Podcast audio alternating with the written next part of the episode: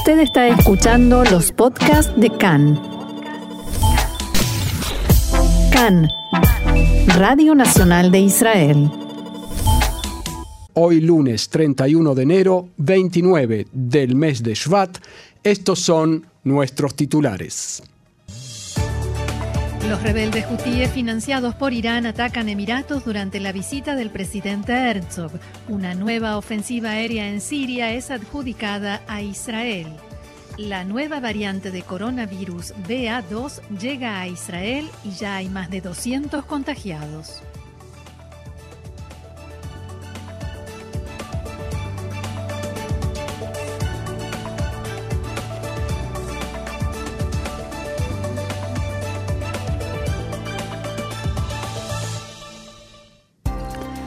Y ahora sí, vamos al desarrollo de la información. El Ministerio de Defensa de los Emiratos Árabes Unidos anunció que un misil balístico lanzado por los rebeldes hutíes en Yemen fue interceptado anoche en el espacio aéreo de ese país. De acuerdo con el comunicado, no se produjeron daños, aunque algunas partes de los proyectiles impactaron en zonas no pobladas. El texto continúa, nuestra Fuerza Aérea ha logrado destruir la instalación desde donde se llevó a cabo el lanzamiento en Yemen. Este ataque se produjo en momentos en que el presidente Itzhak Herzog visita Abu Dhabi. Durante la ofensiva se registraron interrupciones de servicios en el aeropuerto de Abu Dhabi, lo que indica que aparentemente el ataque apuntaba hacia allí. La Autoridad de Aviación Civil de los Emiratos anunció que el tráfico aéreo en ese país se desarrolla con normalidad. Abro comillas, no hay cambios en los vuelos y aeropuertos como resultado de la intercepción del misil balístico, señalaron en un comunicado. Los inconvenientes se registraron a las 22.15 hora de Israel. A esa hora hubo interrupciones en el tráfico aéreo en el aeropuerto principal de Abu Dhabi y, entre otras cosas, un avión que llegaba desde Moscú tuvo que esperar sobre el mar hasta que se le permitió aterrizar. El incidente provocó retrasos en el aeropuerto. Además de Abu Dhabi, no se registró ningún impacto en los otros aeropuertos de los Emiratos. La interrupción del tráfico aéreo duró aproximadamente media hora.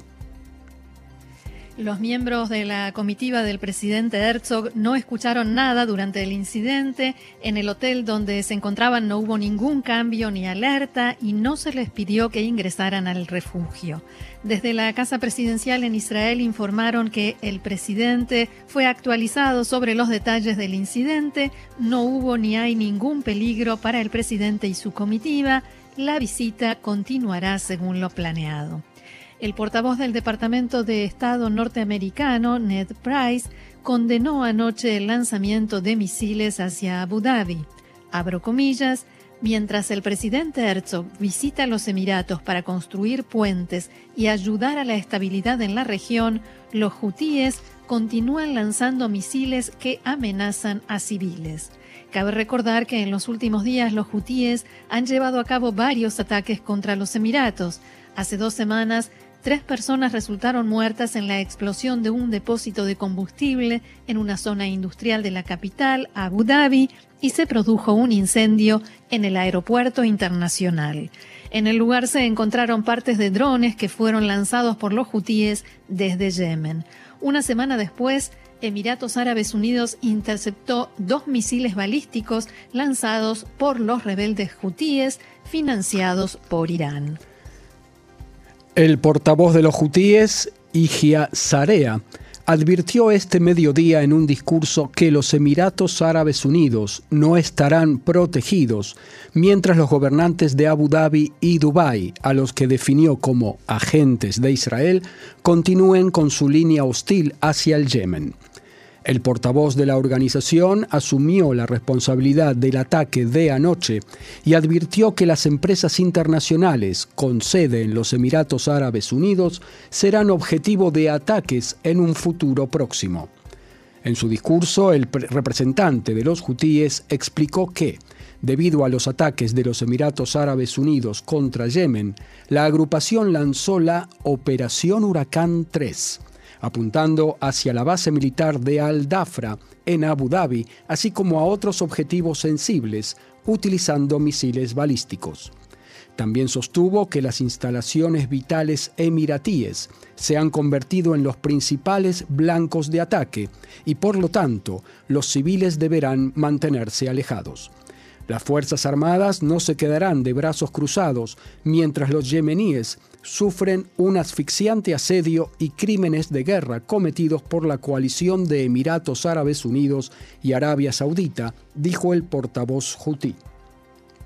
Estas amenazas, Marcelo, contra las empresas internacionales son recurrentes en los discursos de los hutíes y tienen que ver con el daño económico, además del militar, el daño económico que quieren hacerle a Emiratos Árabes Unidos, afectar el turismo y también las inversiones extranjeras y la presencia de empresas internacionales, porque cuando no hay estabilidad y no hay seguridad, los inversores y las empresas internacionales tienden a retirarse del, de un país y ese es el daño que están buscando hacer. Todo eso sin olvidarnos de la guerra civil en Yemen, que con verdaderos eh, ataques, la coalición de Arabia Saudita y otros países árabes es verdadera, están atacando, están bombardeando y ya llevan 200 a 250 mil muertos dentro de Yemen. La situación humanitaria en Yemen es desastrosa, trágica. Eh, y especialmente de niños, hay que eh, decenas de miles de niños muertos y hay una hambruna también en el Yemen provocados por estos ataques. Sí, señor.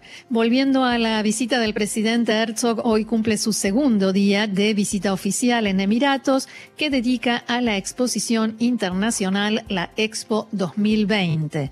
En este marco, el presidente visitó el stand de Israel en la muestra y se reunió también con empresarios emiratíes y funcionarios locales. Y ayer, a su llegada a los Emiratos, Herzog fue recibido con todos los honores y calidez por las autoridades desde los Emiratos. En el aeropuerto lo esperaba el ministro de Relaciones Exteriores. A continuación fue recibido por el gobernante de los Emiratos, el gobernante de facto y príncipe heredero de Abu Dhabi, el jeque Mohammed bin Zayed Al Nahyan, en una ceremonia en la que sonó el himno nacional de Israel, Atikva, en el palacio del príncipe heredero. En el encuentro que mantuvieron, el presidente Herzog y el jeque Bin Zayed dialogaron sobre las relaciones bilaterales, la posibilidad de ampliar los acuerdos de Abraham, o sea, de sumar nuevos países a la normalización de relaciones con Israel, como así también los desafíos de seguridad que enfrentan tanto Israel como Emiratos. Y por supuesto hablaron sobre Irán y las amenazas de los rebeldes hutíes.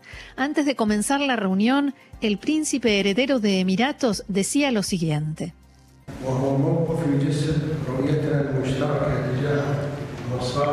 En primer lugar, me gustaría agradecerle su postura y la del Estado de Israel con respecto a los recientes ataques terroristas contra instalaciones civiles en los Emiratos Árabes Unidos.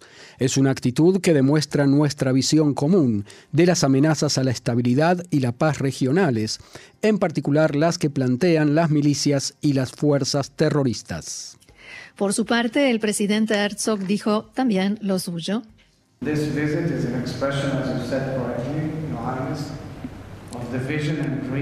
Esta visita es expresión, como usted bien dijo, Su Alteza, de la visión, el anhelo de paz y del espíritu de paz que traemos a toda la región. Somos dos naciones exitosas que básicamente comenzamos con muy poco en nuestras manos, desarrollamos nuestras tierras hasta convertirlas en un paraíso próspero y dimos un ejemplo al mundo de cómo liderar y desarrollar una nación con una visión hacia el futuro. El presidente Herzog se reunió también con integrantes de la comunidad judía local y hoy dará por finalizada esta visita oficial que ya es considerada por las autoridades israelíes como sumamente exitosa.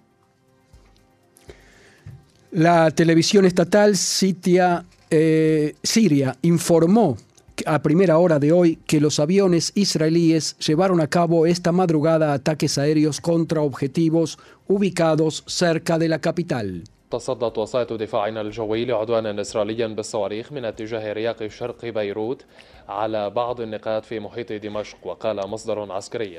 Así se escuchaba el informe de la TV Siria. Esta ofensiva adjudicada por los sirios a Israel fue la primera desde que Rusia anunció la semana pasada que llevó a cabo patrullas aéreas conjuntas con la Fuerza Aérea Siria a lo largo de la frontera de ese país, incluida la zona de los Altos del Golán. La agencia estatal de noticias siria SANA informó que los ataques causaron daños materiales, pero no dio más detalles. No hubo informes sobre víctimas. Los ataques aéreos israelíes generalmente tienen como objetivo envíos de armas de Irán a sus aliados y proxies en Siria y el Líbano, en particular el grupo terrorista Hezbollah. Según Sana, los misiles israelíes fueron disparados aproximadamente a las 3 de la madrugada desde aviones que volaban cerca de Beirut. De acuerdo con los medios oficiales sirios, las defensas aéreas del ejército se activaron en respuesta al ataque. La emisora estatal alegó que varios de los misiles entrantes fueron interceptados, una afirmación que se repite después de casi todos los ataques aéreos israelíes y que no pueden ser verificadas. Cambiamos de tema, aunque no tanto. Las fuerzas de seguridad libanesas aseguran haber desbaratado más de 15 supuestas bandas de espionaje israelí. Así lo informó el diario libanés Al-Ahbar, vinculado a la organización Hezbollah. De acuerdo con el informe, cada uno de estos grupos operaba independientemente en todo el Líbano e incluso en Siria. El periódico definió este descubrimiento como una de las operaciones de seguridad más grandes del Líbano desde 2009. De acuerdo con el diario libanés, la operación habría comenzado hace cuatro semanas, cuando las fuerzas de seguridad, seguridad, interna del Líbano comenzaron a hacer un seguimiento de estas bandas, una por una, que tenían la misión de recoger información acerca de Hezbollah y de varias facciones palestinas en el país. Según Al-Ahbar, las fuerzas de seguridad primero descubrieron a dos supuestos topos, un alto oficial en el servicio secreto y un miembro de Hezbollah que había combatido previamente en Siria, que fueron reclutados por una organización que supuestamente trabajaba para Naciones Unidas. En Damasco fue arrestada una persona que, siempre según este informe, proveía de mapas de rutas y planos de edificios en la capital siria.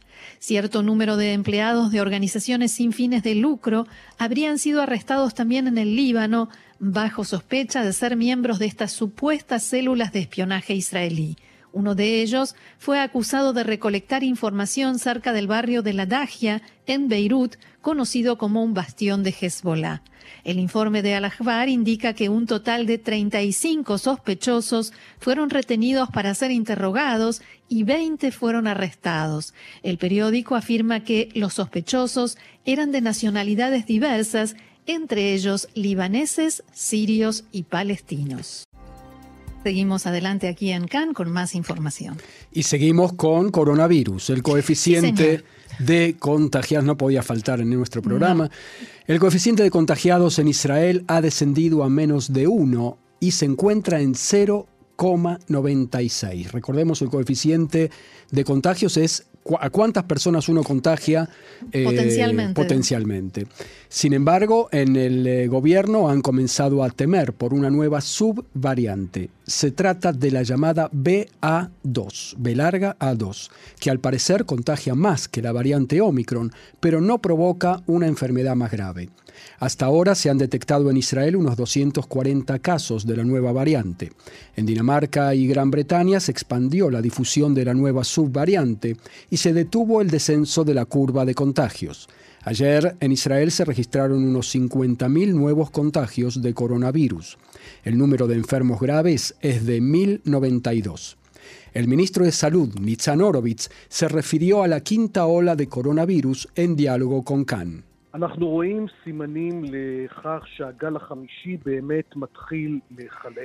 Vemos señales de que la quinta ola ciertamente comienza a debilitarse, pero también sabemos de olas anteriores que al número de enfermos graves le lleva unos días más comenzar a descender. Por eso esperamos ver un descenso dentro de una semana también en los enfermos graves. Todavía la cantidad de internados en los hospitales es alta, existe una sobrecarga difícil sobre el personal médico y también la cantidad de contagios en el público general es muy alta, a pesar de que comienza a bajar. Por eso hay que cuidarse mucho en estos días. El gobierno decidió extender por una semana más el pase verde, o sea, el Taviarok. El gobierno, los expertos y el Ministerio de Salud están convencidos de que en una semana o poco más esta ola finalizará y podremos volver a la vida normal. Entrevistado por Khan, Horowitz respondió.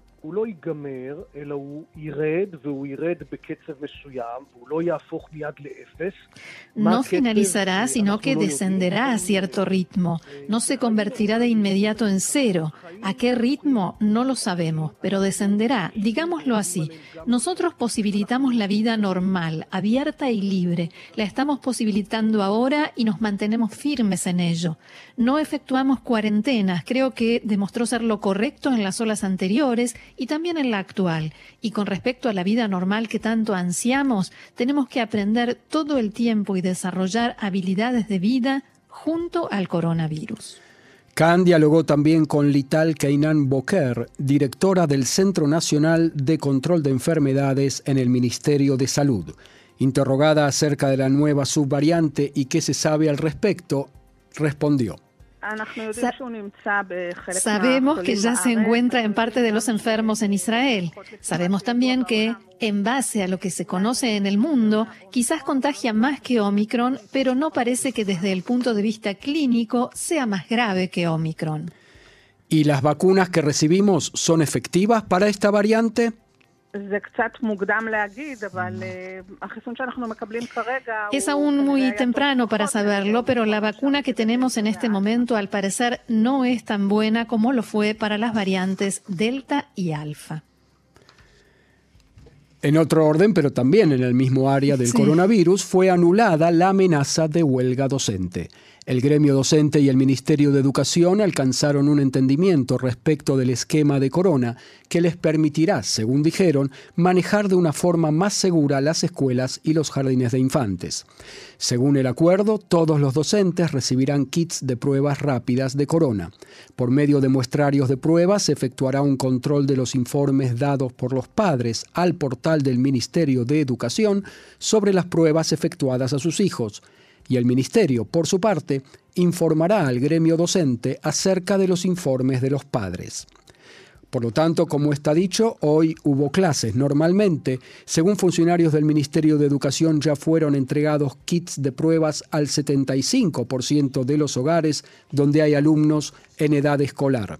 Las pruebas deben efectuarse los domingos y los miércoles por los padres y volcar los resultados en el portal del Ministerio de Educación. Muchas familias, Roxana, se estarán preguntando ¿Qué pasa si no hemos recibido? Si estamos en ese 25%. Tal cual. Justo, justo. Las familias, dice el ministerio, que no hayan recibido todavía los kits, cosa que ha ocurrido en no pocos casos, como decíamos, se deben conducir como en el esquema anterior. Es decir, si los niños se sienten bien, pueden acudir a clases y si no, deben quedarse en sus casas y realizar una prueba de corona institucional en la Mutual de Salud Copat Jolim o en Maguen David Adom.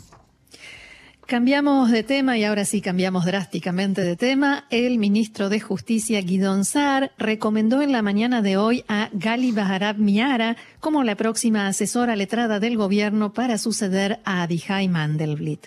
El nombramiento del ex fiscal, de la ex fiscal de distrito de Tel Aviv para asuntos civiles está pendiente, debe ser aprobado por el gabinete y se espera que esto suceda la semana próxima. En ese caso sería la primera mujer en ocupar el el cargo. Abro comillas, es mi deber y responsabilidad conseguir al mejor candidato para este puesto de importancia sin igual en el sistema de justicia, una responsabilidad que pienso cumplir con este nombramiento, dijo Saar en un comunicado esta mañana.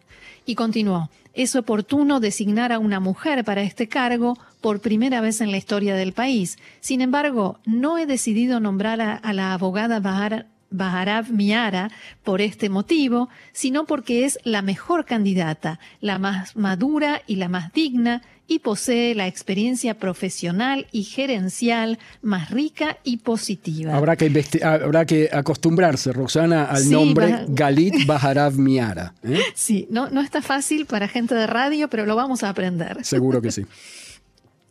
En la tarde de ayer, los ministros del gabinete se despidieron de Abihai Mandelblit tras seis años en el cargo. Mandelblit lo hizo con un discurso en el que, entre otras cosas, dijo, hubo quienes trataron de presentar el daño que buscaban causar al Estado de Derecho como una cuestión ideológica, bajo el pretexto de la gobernabilidad. Sin embargo, una y otra vez vimos que lo que realmente estaba detrás de estos actos era el deseo de promover los intereses personales, dañando severamente el principio de lealtad al público. Esta frase fue inmediatamente interpretada como una referencia velada al ex primer ministro Netanyahu. Y continuó Mandelblit, el Estado de Derecho no es propiedad personal del asesor letrado del gobierno es un componente fundamental de un país democrático que el gobierno está obligado a salvaguardar por los ciudadanos y el interés público. Un gobierno que trabaja para debilitar al Estado de Derecho, o Dios no lo quiera, actúa contra el Estado de Derecho, está perjudicando al público, advirtió Mandelblit. También los ministros hablaron y dedicaron palabras de elogio a Abihai Mandelblit. El primer ministro Bennett destacó la labor del asesor letrado en la defensa de Israel en la arena internacional y otros hicieron hincapié en su tenacidad en las acusaciones a Netanyahu, a pesar de la campaña de deslegitimación en su contra. Muy bien, veremos qué cambios nos trae a ver, eh, Galit Baharav Miara. Muy bien. La nueva asesora letrada del gobierno. En otro orden, debido a la ola de aumentos de precios en toda la economía, el ministro de Finanzas, Avigdor Lieberman, y la ministra de Economía, Orna Barbibay, exigieron a las redes comerciales de alimentos detener el alza de precios. En una carta a los altos ejecutivos de la industria de alimentos y productos básicos de consumo, escribieron Lieberman y Barbibay que el anuncio de aumentos en este momento es cínico y afecta gravemente a la ciudadanía. Subrayaron que hasta el año pasado el shekel se había fortalecido en comparación con las monedas extranjeras y los importadores se beneficiaron con ello, pero no bajaron los precios al consumidor final proporcionalmente. La gasolina aumentará esta medianoche y alcanzará el precio récord de los últimos siete años. El precio máximo de la gasolina 95 octanos en autoservicio llegará a 6 shekels 71 agorot o céntimos. Ello debido al aumento del precio del petróleo en el mundo. La ministra de Economía, Orna Barbibay, dijo en diálogo con Khan que el alcance de los aumentos no es razonable y llamó a la sociedad a hacer elecciones racionales y comparar precios. Prometió también que las acciones de su ministerio en dirección a reducir las regulaciones para la importación llevarán a un abaratamiento de los productos importados. Tishim Behamesh Malé. Eso es lo que hay que decir cuando uno quiere cargar, ¿no? Exacto, o cargarlo uno mismo, eso es el autoservicio, y entonces sale unas más caro. cuantas agorot menos. Sí, pero para eso hay que aprender a cargar uno mismo. Bien, volvemos a cambiar de tema. Esther Pollard, la esposa del espía judío norteamericano Jonathan Pollard, falleció anoche. Pollard cumplió un periodo de 30 años en la prisión norteamericana luego de ser sentenciado por espionaje a favor de Israel. Esther perdón, Esther Pollard luchó por años contra la enfermedad del cáncer. Hace unas dos semanas se contagió de coronavirus, su estado se agravó y tuvo que ser hospitalizada. Esther Pollard fue durante todos los años de la pena de su esposo la cara visible de la lucha por su liberación. Jonathan Pollard, recordemos, fue liberado de la cárcel en 2015 en condiciones limitantes por cinco años y concretó su aliá, su inmigración a Israel, en 2020.